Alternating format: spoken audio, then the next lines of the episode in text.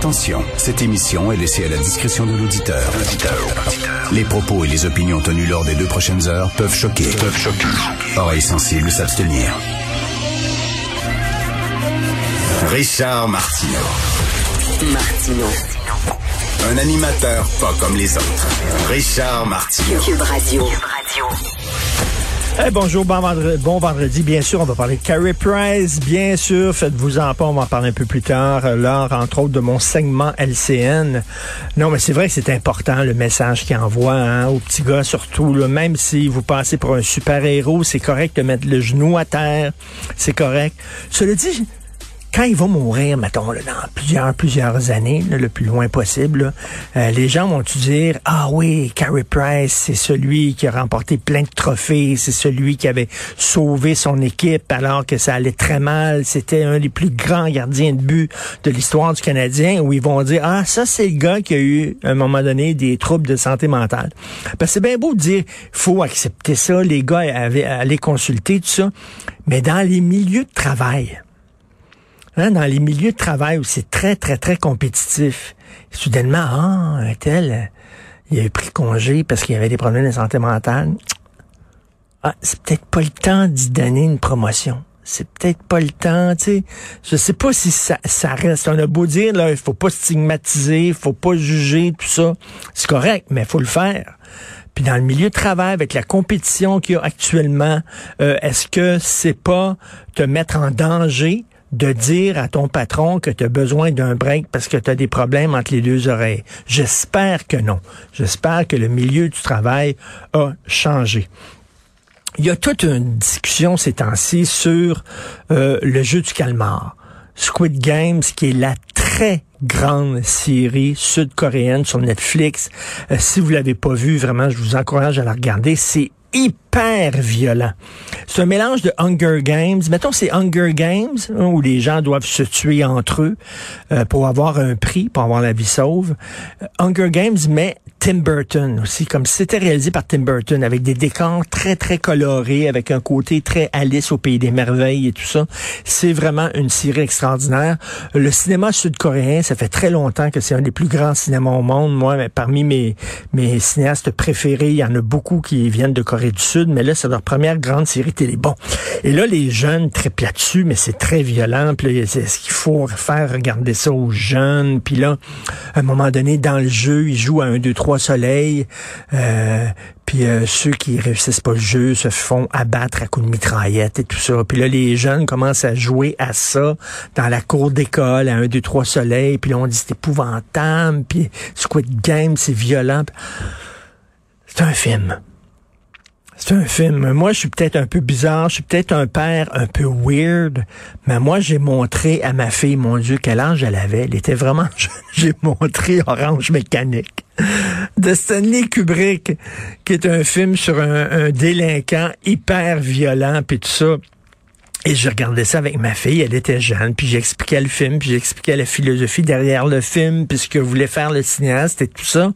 Et ma fille, maintenant, 22 ans, elle a étudié en cinéma, elle a une énorme affiche de Orange Mécanique dans sa chambre. Son, son idole, c'est Stanley Kubrick. Elle tripe sur le cinéma, elle aime beaucoup le cinéma d'horreur. Elle est pas, tu sais elle s'est pas mis à vouloir tuer tout le monde autour d'elle. À un moment donné, il faut arrêter de capoter là, avec les, les films violents. C'est un film. C'est un film. Si tu expliques à ton enfant, puis je, moi j'ai montré des films d'horreur, j'ai montré des exorcistes à mes, à mes filles alors qu'elles étaient très jeunes, et euh, je leur montrais, je leur expliquais les effets spéciaux, etc. Puis tout ça à un moment donné, il faut arrêter de capoter vraiment avec euh, les, les, les, films d'horreur et l'influence que ça aurait. Il y a peut-être des enfants qui sont, il faut connaître son enfant aussi. Il y a peut-être des enfants qui ont qui sont très influençables, mais il y en a d'autres qui le sont moins. Très inquiétant euh, ce qui se passe à Taïwan. La Chine s'apprêterait à envahir Taïwan. Et euh, dans National Post aujourd'hui, on apprend qu'il y a des euh, forces spéciales américaines qui sont à Taïwan pour entraîner les Taïwanais advenant une invasion de la Chine. Hey, attends là, ça s'en vient assez fréquent, la Chine. Là. Vraiment, là, euh, non seulement ils prennent en otage des gens pour faire plier euh, des pays, non seulement euh, ils se gênent absolument pas pour faire de l'espionnage industriel de façon massive, mais là, ils sont en train d'avoir des rêves d'expansion. C'est-à-dire, bon, on sait à quel point ils ont écrasé les élans démocratiques à Hong Kong euh, et à quel point ils le surveillent. Hein. Ils font de la surveillance systématique avec des logiciels de reconnaissance faciale. Euh, un million de Ouïghours, une minorité musulmane, dans des camps, euh, des camps qui, qui, ressemblent à des camps de concentration. Eux disent non, non, c'est, c'est on, les, on les rééduque, on leur donne des cours, on leur donne des cours, on leur apprend à parler euh, mandarin. Non, non, c'est des camps de concentration. Et là, ils ont euh, des, des volontés d'expansion en Taïwan. Donc, la photo euh, en première page du National Post où on voit des hélicoptères au-dessus de Taïwan, c'est vraiment assez fréquent ce qui se passe. Et aussi un texte justement dans le National Post où on dit qu'à Windsor, il y a un hôpital de Windsor qui a commencé à congédier euh, des travailleurs euh, non vaccinés. Donc, 57 euh, travailleurs non vaccinés, c'était le deadline, c'était la date de tomber pour se faire vacciner. On dit, vous n'êtes pas vacciné, vous êtes dehors. 98,5% de la force de travail dans cet hôpital-là, des travailleurs sont vaccinés. Il y a 57 récalcitrants, mais on dit, vous n'avez pas d'affaire à être en présence des malades.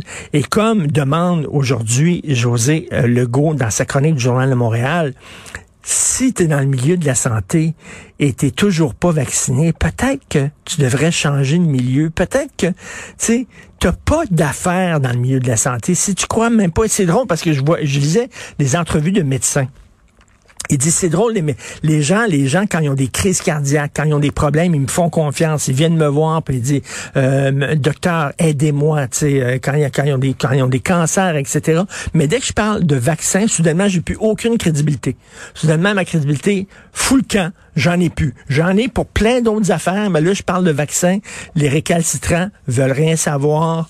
Donc, là, il y a 57 euh, travailleurs de la santé. J'ai hâte de voir, moi, s'il va y avoir vraiment des fonctionnaires fédéraux qui vont perdre leur job parce qu'ils ne veulent pas se faire vacciner. Justement, en parlant de fonctionnaires fédéraux, nous allons parler de politique avec Thomas Mulcair et Jean-François Lisée.